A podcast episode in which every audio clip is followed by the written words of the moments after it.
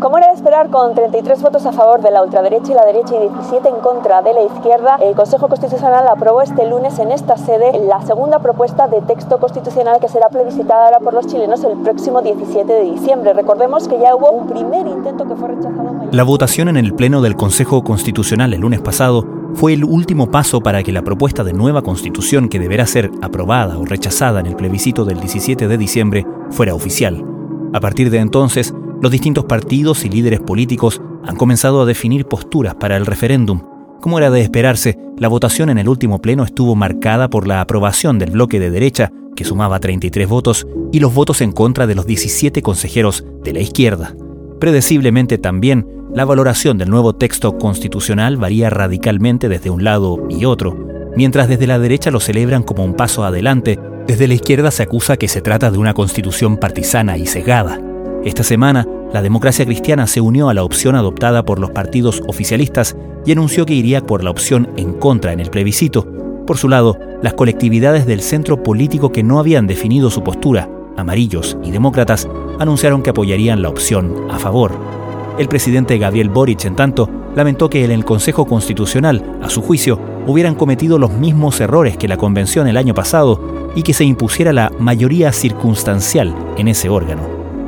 ¿Cuáles son las principales críticas y virtudes que de lado y lado se destacan en esta nueva propuesta? Hoy conversamos con el periodista de la tercera Juan Manuel Ojeda, quien ha seguido el proceso constitucional desde su inicio. Desde la redacción de la tercera, esto es Crónica Estéreo. Cada historia tiene un sonido. Soy Francisco Aravena. Es viernes 3 de noviembre.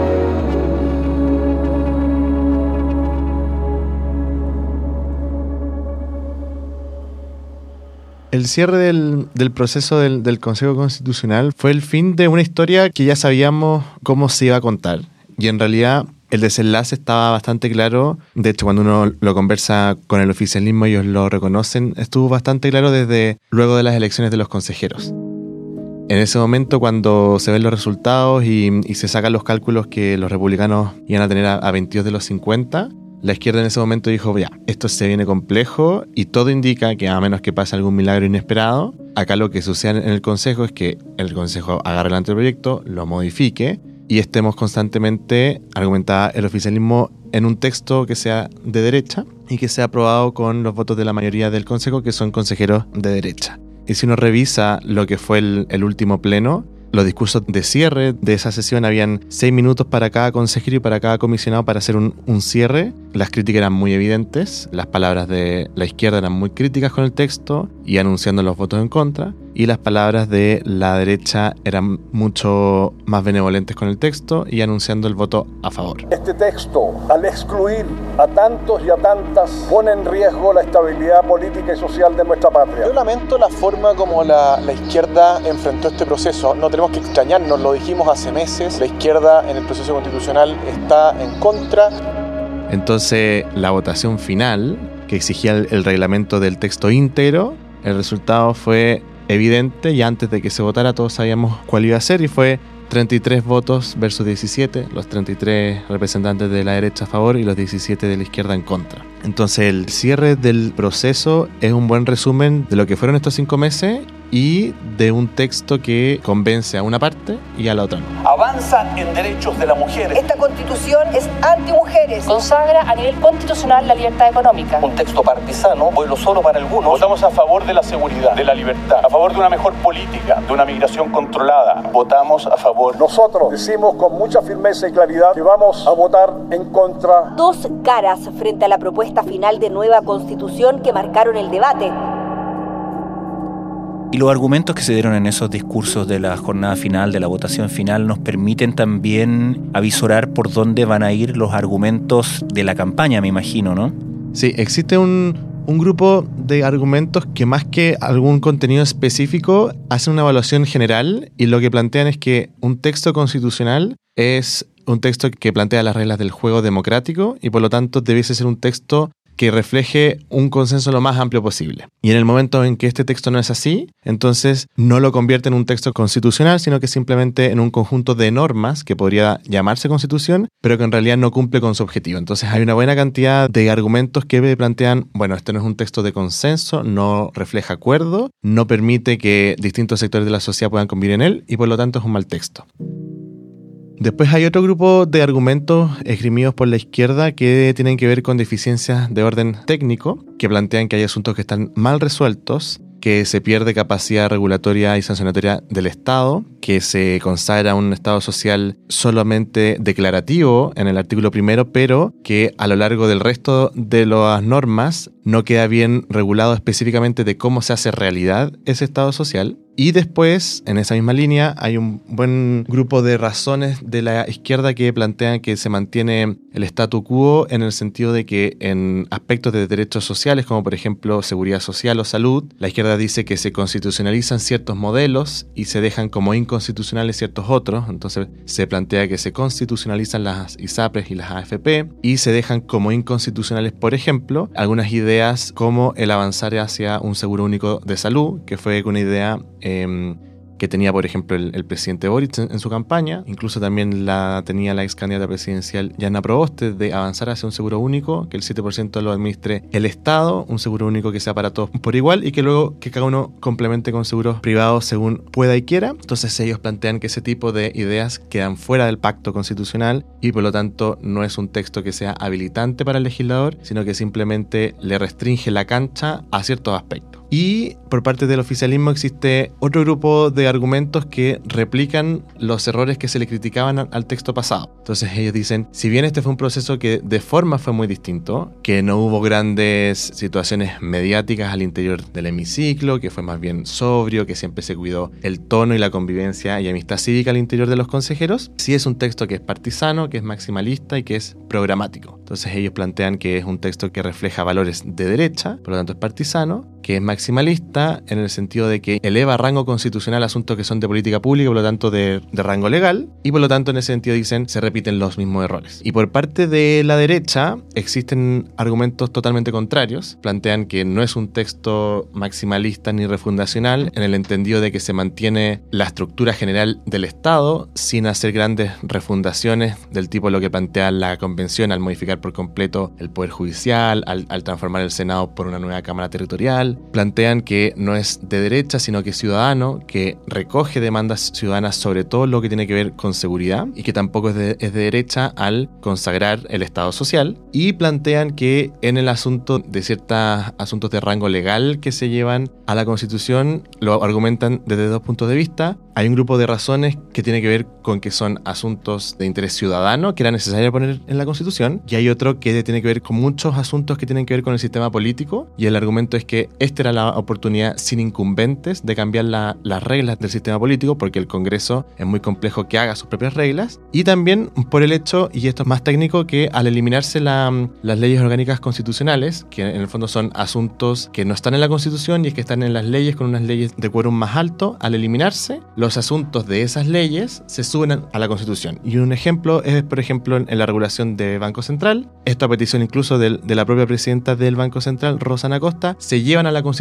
asuntos que estaban regulados en la ley orgánica constitucional del Banco Central. Entonces, esa es una de las razones por las cuales hay muchos asuntos que se elevan nuevamente al, al texto constitucional. Y si uno ve la extensión, y esto es algo que también le preocupa en menor medida a ciertas personas de la derecha, pero por ejemplo pienso en el comisionado de Renovación Nacional, Jaime Arancibia, es un texto que es largo. En cantidad de palabras está bordeando las 50.000, entonces queda un poco más corto que el de la convención, queda mucho más larga que la constitución vigente, más larga que la constitución de Venezuela, que la de Bolivia, y si uno ve el ranking mundial, estaría quedando dentro de las 15 más largas constituciones de todo el mundo. Este nuevo texto constitucional consagra a Chile como un Estado democrático de derechos que promoverá eh, la consecución de estos derechos sociales a través de instituciones públicas y privadas, lo que según la izquierda hará que solo aquellas personas que poseen dinero puedan elegir entre una salud pública y privada. También es polémico, por ejemplo, el texto que redacta la protección de aquellos que están por nacer, que según la izquierda pondría en peligro el aborto terapéutico que rige en el país desde 2017. Otros textos controversiales. Más allá de la extensión, ¿existen consensos respecto de cómo caracterizar este texto, habiendo hecho todas las, las diferencias que describiste también? En general no. Los adjetivos a este texto se le van colgando según del lado de quien habla. Yo creo que sí es interesante porque si bien es obvio que ciertos sectores de izquierda más marcada o de derecha más marcada van a criticar o defender el texto, sí ha surgido algún grupo de voces de centro, y estoy pensando en, por ejemplo, en Soledad Alvear, en una columna que publicó esta semana en la tercera, que es muy crítica respecto del texto conseguido. Estoy pensando en abogados como Jorge Correa Sutil, que si bien él, sigue militando en la democracia cristiana, hace poco en una entrevista en Duna fue muy crítico y él dijo que esto era un texto que era populista y que solo había normas negativas. Estoy pensando también en otras voces como por ejemplo Silvia Izaguirre, que es más de la centro derecha liberal, investigadora del CEP, que también es, es crítica respecto del maximalismo conseguido en este texto. Pero en general las interpretaciones varían según la persona que esté hablando. Lo que sí yo creo es que es un texto que no refleja un consenso y eso es muy claro porque cuando uno habla con una persona y uno habla con otra, las opiniones son totalmente contrarias. Claro. Entonces son, son dos mundos que persiguen un texto de forma muy distinta. El Partido Socialista de Chile está en contra de la propuesta del Consejo Constitucional que se someterá a plebiscito el próximo 17 de diciembre. No es una constitución partisana, porque sabes tú que alrededor del 50% de los artículos fueron aprobados por unanimidad. La actual, la actual propuesta tiene deficiencias técnicas y tiene deficiencias técnicas que son importantes. Mayorías más, mayorías menos. Aquí hubo un, un texto que se ha construido en conjunto. En lo personal me habría gustado un esfuerzo mayor para concurrir un texto que fuera expresión de un acuerdo sustantivo en una sociedad diversa como en la sociedad chilena, para que no se cometieran errores que se cometieron en el pasado. Según la reciente Plaza Pública Academ, ante la consulta con la información que tiene disponible hasta ahora, ¿usted votará a favor o en contra de la nueva constitución? Un 51% reconoce que votará en contra, mientras que un 34% lo hará a favor. Estás escuchando Crónica Estéreo, el podcast diario de la tercera. Hoy el periodista Juan Manuel Ojeda explica los principales temas que se han levantado para criticar o para elogiar la propuesta de nueva Carta Magna aprobada esta semana por el Consejo Constitucional. Vamos a, lo que se ha definido como el corazón de la Constitución que tiene que ver con el sistema político. ¿Cuáles son los principales cambios ahí? En sistema político existe una propuesta que, a pesar de algunas críticas que hay en el oficialismo, sí es reflejo de ciertas ideas de consenso, salvo la más importante de todas. Y entonces voy a partir por la herramienta más importante. En general, cuando se pensó el sistema político, los expertos en, en la fase de la comisión experta, lo que ellos pensaron fue crear una caja de herramientas que tuviera herramientas, valga la redundancia, para combatir problemas del sistema político, para combatir la fragmentación, para combatir la poca gobernabilidad que existe en el Congreso, para combatir las deficiencias del trabajo conjunto entre el Poder Legislativo y el Poder Ejecutivo. Y si uno mira cómo quedó la caja de herramientas del sistema político, la herramienta más importante de todas, que es algo que incorporó la derecha en el Consejo, fue el redistritaje y la reducción de la Cámara. Esta fue una idea que nunca prosperó en la comisión experta porque la izquierda estaba en contra y en el Consejo sí se aprobó y esto significa que la Cámara va a quedar con 138 diputados. Actualmente, después de la última reforma electoral que hizo el segundo gobierno de la presidenta Bachelet, cuando se terminó con el binominal, la Cámara se elevó de 120 a 155 diputados. Y lo que se establece es un mandato al CERVEL para que realice un redistritaje. Y esto significa cambiar la magnitud de los distritos. Actualmente existen, si no me equivoco, 28 distritos que reparten entre 3 y 8 escaños para la Cámara de Diputados. Y lo que se hace es achicar esa magnitud, entonces los distritos van a repartir entre 2 y 6. La lógica detrás de disminuir la magnitud de los distritos es que, plantea la derecha, tú acercas los parlamentarios a las personas al tener zonas electorales más pequeñas y sobre todo fuerzas a que tengan que hablarle a un grupo electoral más grande en el entendido de que al haber menos escaños es más difícil conseguir uno y por lo tanto se evita esta figura del parlamentario que entra con 5.000 y tantos votos. Claro. Entonces son parlamentarios que ya no solo necesitan hablarle a su grupo específico, sino que tienen que ampliar su discurso y por lo tanto dicen se privilegia más las voces más de centro y menos los extremos. Entonces el CERVEL redistrita el sistema con distritos que reparten entre 2 y 6 y que tienen que dar con un total de 138. Y el CERVEL entrega esa propuesta, la cual es tramitada en una comisión bicameral en el Congreso, que es la que la tiene que aprobar. Si en 18 meses el Congreso no lo aprueba, se entiende por aprobada la propuesta del CERVEL. Esa es la herramienta más grande y está pensada justamente para combatir la fragmentación política y lo complejo de tramitar las leyes. La segunda herramienta más importante es el umbral electoral de 5%. Eso es algo que se incluyó en la comisión experta y que se mantuvo en el Consejo. Es algo que viene copiado de experiencias comparadas con, por ejemplo, en Alemania, que lo que se plantea es que los partidos, luego de una elección parlamentaria, antes de participar de la distribución de los escaños, lo que se hace es ver los que consiguen el 5% de votos a nivel nacional. Y todos los que no consiguen el 5% quedan fuera, por lo tanto filtramos y los que sí lograron cruzar el umbral, entre ellos ocurre la distribución de los escaños según la cantidad de votos que consiguieron. Y eso lo que hace es que reduce la cantidad de partidos que acceden al Parlamento, que es uno de los grandes problemas, que actualmente la cifra es como de 22 partidos que tienen diputados en la Cámara. Entonces, al reducir eso, se reduce la fragmentación. Y ese es un umbral que quedó con hartas excepciones. El umbral ordinario es 5% o si consigues 8 parlamentarios sumando diputados o senadores. Las excepciones vienen en la primera aplicación del umbral, en la parlamentaria siguiente a entrada en vigencia la nueva constitución, que es que el umbral no es de 5, es de 4%, y en vez de la excepción de 8 parlamentarios, son 4 parlamentarios. Y la segunda excepción que trae es que permite la fusión de partidos que no logren el 4% en esa primera elección parlamentaria, siempre y cuando estén en el mismo pacto. Y esto fue algo que se metió justamente en, conversación con partidos más chicos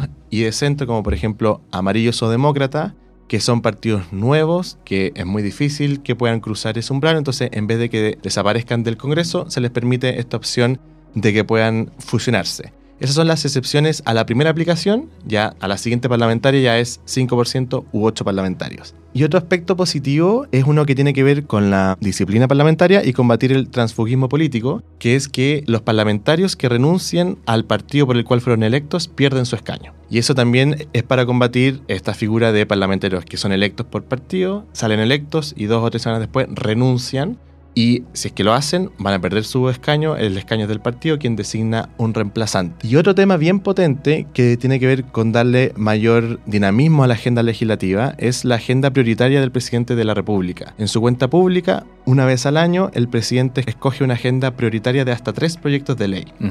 Y al hacerlo, esos proyectos de ley se tienen que despachar dentro de un año. Y si no ocurre, se entiende por aprobado en el trámite en el que estaban y pasan inmediatamente al segundo trámite. Entonces, esa es otra herramienta bien potente que se pensó para darle mayor dinamismo a la agenda legislativa de los gobiernos, que, sobre todo si uno ve el gobierno del expresidente Piñera y el del actual presidente Boric, el gran diagnóstico es que cuesta mucho aprobar los proyectos, las urgencias. No se respetan, entonces la herramienta de la agenda prioritaria justamente busca reforzar esa deficiencia.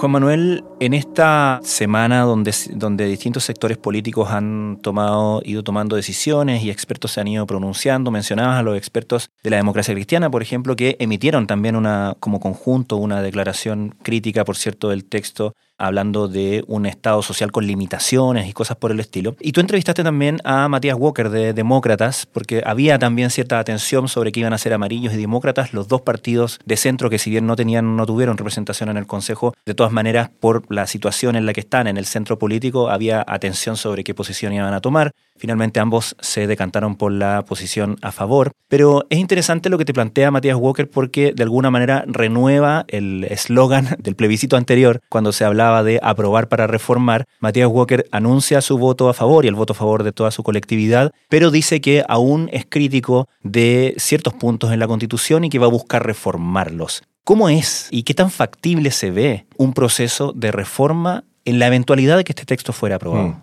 Para responder esa pregunta es importante comentar que la propuesta de nueva constitución del Consejo plantea el quórum para reforma constitucional de tres quintos. Entonces es un quórum que es mayor que el vigente y el vigente es uno nuevo que es producto de la última reforma constitucional importante, que es producto del rechazo del texto de la conversión, que fue una reforma constitucional promovida por Jimena Rincón y Matías Walker, que bajó el quórum de reforma de dos tercios a cuatro séptimos. Entonces, los tres quintos es menos que dos tercios y es más que cuatro séptimos. Claro. Ante lo que plantea Matías Walker, que las deficiencias que identifica demócratas en el texto las van a corregir con reformas constitucionales, la primera respuesta es cualquier reforma con esta nueva constitución necesita tres quintos. Y eso se ve complejo en el entendido que la derecha hasta el momento no ha planteado que considere que hay deficiencias en, en el texto importantes de ser corregidas con reforma. Si es que uno piensa en, en- en el proceso anterior, muy al final hubo algún momento en que la izquierda impulsó un aprobar, un para reformar, estando por el a favor y especificando las materias que Claro, si sí. ganaba esto se tenían que corregir. Se hicieron compromisos incluso de qué cosas se iban a corregir Exacto. en caso de aprobarse la Eso constitución. es algo que no ha pasado con la derecha.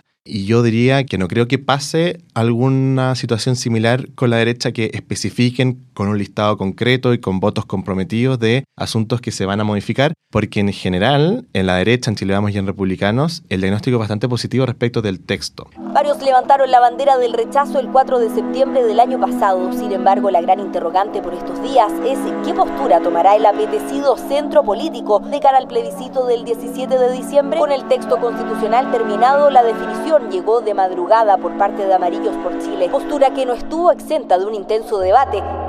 En el caso de lo que plantea Demócrata, su- sus mayores deficiencias detectadas están en dos puntos específicos. En lo que tiene que ver con la regulación de la protección de la vida en gestación y lo que tiene que ver con el interés superior de los niños, niñas y adolescentes. En lo que tiene que ver con vida, el senador Walker lo que hace es que compromete una reforma constitucional para volver a la frase tradicional de la constitución vigente, que es que la ley protege la vida del que está por nacer, en vez de lo que dice el texto del Consejo, que es que la ley protege la vida de quien está por nacer. Y en lo que tiene que ver con el interés superior de los niños, esto es algo que al senador Walker le importa mucho porque es parte de su agenda como parlamentario y es que lo que hace el Consejo, y esto fue algo movido principalmente por republicanos, es que define reiteradas veces que el interés superior de los niños será definido preferentemente por sus padres o tutores, en contraposición con la práctica que impera actualmente, que es que el interés superior es definido por los niños. Y en el caso de que existan disputas entre los,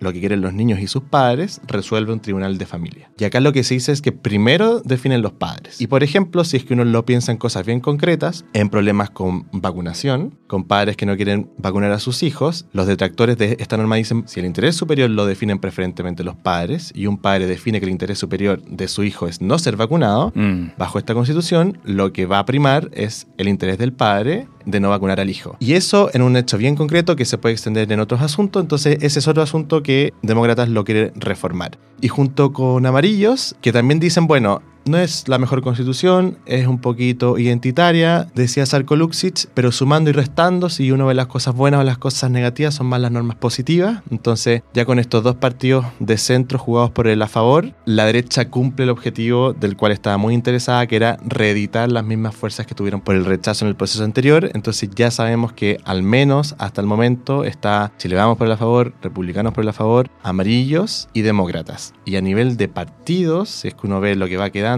todo indica que todo el resto está en contra. Claro. Y los descolgados, aquellos descolgados del Partido Republicano o ex Partido Republicanos que ya anunciaron y desde hace tiempo que vienen anunciando que van a estar en contra, como Rojo Edwards y otros. ¿no? Sí, existen hartos parlamentarios de oposición que están empezando a sumarse y a reconocer que van a estar por el en contra. Ya a nivel de senadores está Rojo Edwards, está el senador Kusanovich, el senador Castro, y probablemente en los próximos días, las próximas semanas, sepamos de más parlamentarios que, que siendo de derecha o de oposición, que probablemente estén en contra del, del texto. Juan Manuel Ojeda, muchísimas gracias por esta conversación y por todas las que hemos tenido a lo largo de este proceso. Gracias a ti, Francisco.